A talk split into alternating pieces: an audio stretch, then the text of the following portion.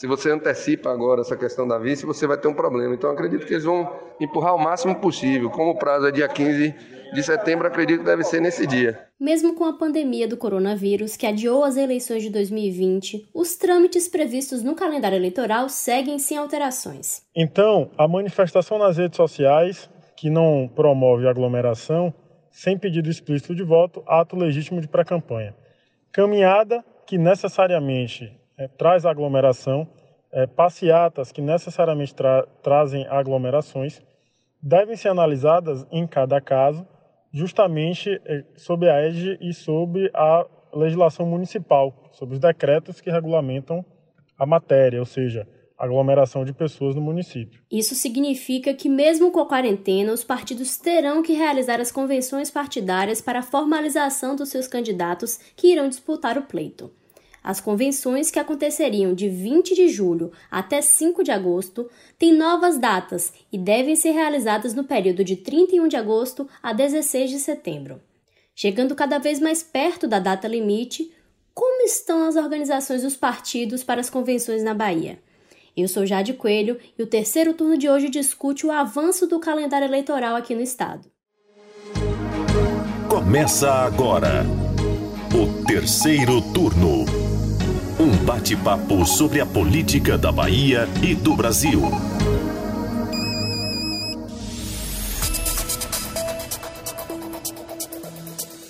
Apresentam comigo o podcast do Bahia Notícias os repórteres do site Lucas Arraes. E aí, Jade, tudo bom? E Ailma Teixeira. Oi, Jade. Com a promulgação da Emenda Constitucional 107 de 2020, que adiou as eleições municipais desse ano, todos os prazos eleitorais previstos para o mês de julho foram prorrogados por 42 dias. Assim, as convenções partidárias para a escolha dos candidatos, que aconteceriam de 20 de julho até 5 de agosto, serão realizadas no período de 31 de agosto a 16 de setembro. Mas essa não será a única mudança. Para atender às recomendações médicas e sanitárias impostas pelo cenário de pandemia que a gente está vivendo, os partidos políticos poderão realizar pela primeira vez as convenções em um formato virtual para a escolha aí dos seus candidatos e para a formação de coligações majoritárias. Além disso, eles também vão definir dessa forma os critérios de distribuição dos recursos do Fundo Especial de Financiamento de Campanha.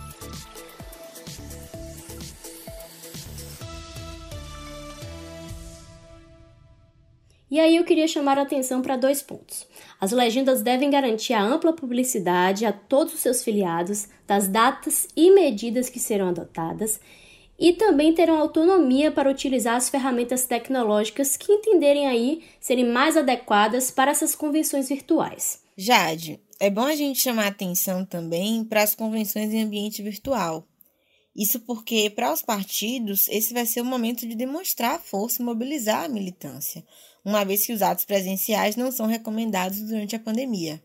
Mas contrariando aí as orientações de especialistas da área de saúde que recomendam o distanciamento social, pré-candidatos de diversas regiões do estado têm participado ou mesmo convocado eventos de pré-campanha, provocando aglomerações. Isso ocorreu, por exemplo, nos municípios de Arelino Leal, Ibitiara, Ituaçu e Macaúbas. Nosso colega do Bahia Notícias, Lula Bonfim, consultou um advogado que é especialista nas áreas administrativa e eleitoral sobre a possibilidade de responsabilização dos políticos que expõem a população à Covid. O especialista disse que sim, em casos específicos, convocar a população para ato político pode configurar crime. Esse, então, deve ser o entendimento para as convenções partidárias.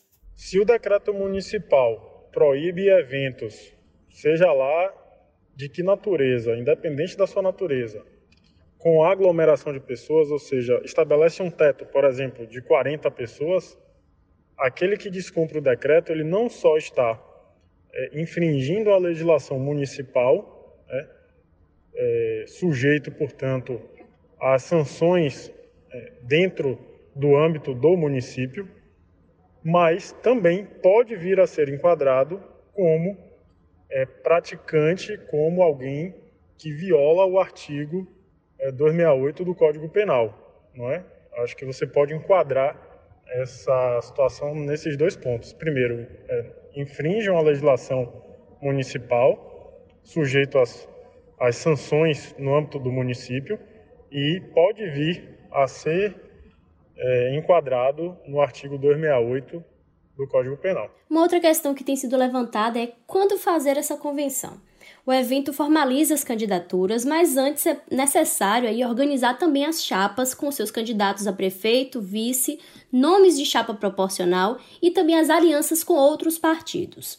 Todas essas discussões foram bastante prejudicadas durante a pandemia. Muitos partidos não souberam como tocar no assunto de composição política em meio a essa crise, né, que a gente está vivendo, que envolve aí saúde, economia e que exigia métodos de reunião e conversas diferentes do que todos esses partidos estavam habituados. É, Jade, talvez o caso mais emblemático aí tenha acontecido em Poções, aqui no estado, na decisão ou na reunião em que o PSB tentou decidir qual seria o candidato do partido naquela cidade.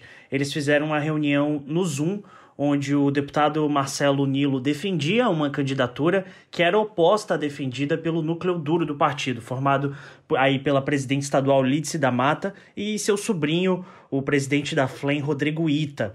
Acontece que Nilo estava nessa conversa sobre a candidatura, ele pleiteava, dizia que tinha o direito de escolher o candidato, uma vez que era o deputado federal mais votado da cidade, e começou a fazer algumas críticas ao governador Rui Costa e articulação do governador Rui Costa em uma reunião no Zoom. Mal sabia Nilo que Rodrigo Ita, defensor de uma tese contrária, defensor de um outro candidato, estava transmitindo a reunião para as pessoas de Poções. Então, um encontro que para Nilo era só com as pessoas mais próximas da executiva do partido, na verdade estava virando ali uma grande crise política dentro do PSB. É só exemplo de um entre tantos percalços aí que essas novas configurações de reuniões políticas e atrapalhos que essa, esses meios virtuais têm causado dentro da base do governador Rui Costa. Vale lembrar também que o governador é o maior líder político do grupo, mas desde 2019 não convoca nenhuma reunião do Conselho Político para deliberar sobre eleições. Ele também tem custado e se relutado a falar de política. O único movimento aí mais incisivo dele foi na defesa da Major Denise como pré-candidata em Salvador, mas para todo o resto, como organização da base, como é, saber como montar as chapas, qual vai ser a estratégia para a capital, onde ele precisa vencer aí o grupo do seu principal adversário político, a Semineto. Todas essas outras conversas estão bem incipientes. O governador parece estar aí um pouco cansado e indisposto de discutir política, ao mesmo tempo que tem focado completamente sua atenção na gestão do Estado e no combate ao coronavírus. É, em Salvador não é muito diferente. Normalmente, aqui, o PT e outros partidos maiores no Estado deixam para os dias finais a realização de suas convenções para evitar desgaste com os escolhidos para a chapa. No entanto, esse ano, como o Lucas já pontuou, a gente tem o adicional que é o fato de o governador Rui Costa ter deixado de lado a articulação política. Como a gente tem trazido aqui no podcast também no site, há essa queixa na base aliada da falta de direcionamento. Então, tentando encontrar aliados dentro da base do governador para vitaminar a candidatura da Major Denise, o Diretório Municipal do PT vai defender em reunião da executiva a realização da convenção já no final do prazo. No momento, o PT briga para ter o PL e o PDT dentro da base do governador Rui Costa aqui em Salvador, e então sonda uma vice para Denise dentro desses dois partidos. Eles também estão sondando né, a situação no PSB e no Podemos, mas ambos partidos já têm candidaturas próprias, pré-candidaturas próprias, no caso, Litz da Mata e Bacelar. É, não, de, de, uma forma, uma não faria muito sentido fazer essa convenção, uma vez que não tem nada muito decidido. O PT é um dos únicos partidos da base que não tem nenhum tipo de aliança formada com nenhum outro partido, com grupo. Mas a Denise ainda navega sozinha. É, ela não pontua tão bem na, nas pesquisas como pontua outras candidatas e outros candidatos do grupo do governador Rui Costa, então não há por que adiantar as eleições. E assim, por motivos não tão diferentes, o principal adversário do governador Rui Costa, o prefeito Assemi Neto, também deve orientar a realização das convenções partidárias da sua base aliada, e aí que tem quase 14 legendas, já incluindo PL e PDT, o mais próximo possível da data limite. O indicativo é que o DEM formalize o, o nome de Bruno Reis como candidato a prefeito e de Ana Paula como vice em 16 de setembro, bem aí no finalzinho do prazo. Eu falei com o vereador Henrique Carvalhal sobre a organização da base do prefeito ACM Neto para essas convenções e ele contou que essa é uma estratégia que visa diminuir a possibilidade de desgaste com a escolha do vice da chapa de Bruno Reis. A gente sabe que Geraldo Júnior quer essa vice, o Republicanos quer essa vice, o PSDB já sondou, sondou essa vice, então deixando essa decisão para o final, para o último momento, seria uma estratégia aí de evitar desgaste com quem for preterido desse lugar. É, eu acredito, Lucas, que as convenções, no caso de uma aliança consolidando aí é, com o Bruno, essas, essas convenções dos partidos devem ser feitas conjuntamente, entendeu? E possivelmente deverá ser no último dia do prazo, até por conta dessa situação da vice, né?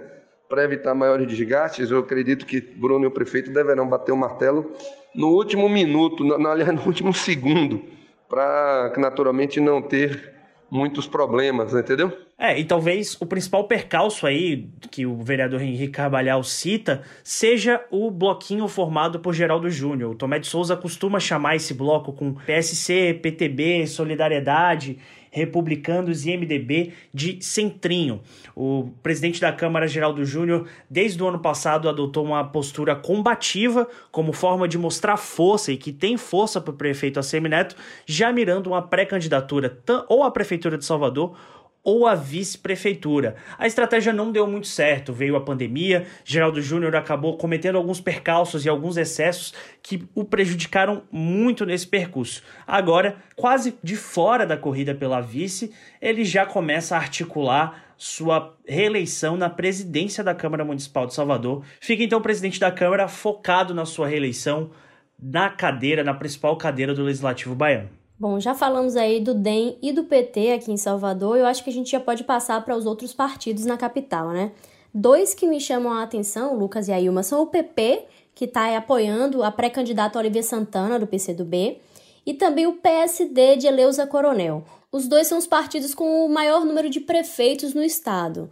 O PCdoB deve realizar sua convenção em 12 de setembro, essa é a previsão, o partido tem aí mais duas semanas para articular uma vice para Olivia Santana dentro do PP. Tava tudo certo para o deputado estadual Niltinho ocupar essa vaga, mas ele recuou e retirou o nome depois de ter aí a presença cobrada nas eleições pelo interior do estado. E essa retirada de nome deixou a aliança perdida. O PP agora estuda indicar Joca Soares como possível vice na chapa, mas a ideia ainda é aí cambaleante, né? Já dentro do PSD, Jade, ninguém parece acreditar muito que a candidatura de Eleusa Coronel vá para frente. Então, o partido pode acabar segurando a realização da convenção para ver se emplaca ela como vice em alguma chapa. No entanto, no discurso, ela segue firme, né, de que a candidatura vai para frente. Em uma live na última semana, Eleusa até comentou o desejo que tem de ter o médico Roberto Badaró como seu secretário de saúde, caso fosse eleita. Ela foi até além, na verdade, dizendo que poderia tê-lo também como vice. Mas a sugestão, assim como a própria pré-candidatura de Eleus, acabou virando piada nos bastidores por parte daqueles que já não dão muito crédito para a participação dela na disputa. Isso porque Eleusa não pontua nas pesquisas de intenção de voto e a gente já falou no Bahia Notícias que a pré-candidatura dela a Salvador pode ser uma estratégia de seu marido, o senador Ângelo Coronel, para eleger a esposa como deputada federal em 2022. Com isso, um interlocutor disse pra gente que o casal poderia morar junto em Brasília. É, uma indo ou não para frente a candidatura de Eleusa Coronel em 2020, o fato é que uma das maiores fatias dos mais de 138 milhões de reais do fundo eleitoral que o PSD tem direito para a eleição desse ano vão ser destinados para os diretórios municipais aqui do estado. É, o, a Bahia fica muito à frente em relação a outros estados, como Minas Gerais, Paraná e São Paulo. E parte disso não só mostra a força do PSD no estado, como os planos de Otto Alencar de tornar, assim, o PSD um dos maiores vetores na Bahia, já de olho em 2022. Otto teve força, como escreveu o nosso editor Fernando Duarte, para trazer recursos de peso para cá. Se eles vão ser equipados ou não na candidatura desacreditada de Eleusa, ainda é cedo para dizer, mas que eles vão ter esse dinheiro, vão ter sim. Trazendo outros partidos para nossa discussão, a chapa Podemos, Rede e PTC definiu a data de 7 de setembro para realizar a convenção. Em conversa com o Bahia Notícias, o deputado federal e pré-candidato a prefeito de Salvador, Bacelado, Podemos, declarou que a escolha da data foi simbólica, a fim de garantir aí que o grupo tenha tempo para registrar as 190 candidaturas a vereador. Bacelar tem o radialista Magno Levine da Rede como pré-candidato a vice. Já o PL de José Carlos Araújo escolheu o sábado, 12 de setembro, antes do final do prazo, para realizar a convenção. O presidente estadual deve acompanhar o PDT em apoio ao candidato de ACM Neto, Bruno Reis, e sem brigar pela majoritária. Deve esperar aí apenas a formalização da ida para a base de ACM Neto para registrar então seus candidatos a vereador no encontro. O PDT se encaminha para formalizar a indicação de Ana Paula Matos para vice de Bruno Reis. Só que Ana Paula precisa aí vencer resistências internas, inclusive do secretário municipal de saúde de Salvador, Léo Prates. É, a grande questão aí, Jade, é que Léo, agora no PDT, quer mostrar, tanto para o prefeito Assemineto quanto para Bruno Reis, que ele tem sim controle no partido. Então, para ele não seria interessante que a Ana Paula fosse a indicada do PDT, uma vez que a Ana Paula é amiga pessoal, assessora de Bruno Reis e também deve ser uma das coordenadoras da campanha do então pré-candidato a prefeito.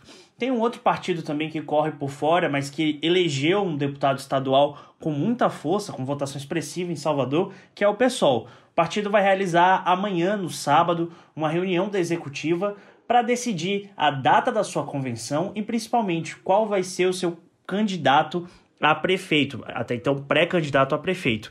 A gente tem o deputado estadual Hilton Coelho, que foi esse parlamentar votado na capital baiana, mas tem um nome corrido por fora, que é o do Calixto. Ele apresentou, ele apresentou seu nome para concorrer à prefeitura de Salvador e o partido vai deliberar para definir, enfim, qual vai ser seu pré-candidato na cidade. O pessoal então não vai coligar com ninguém, deve novamente formar uma chapa puro sangue de oposição tanto ao governador Rui Costa quanto ao prefeito ACM Neto. Terceiro turno.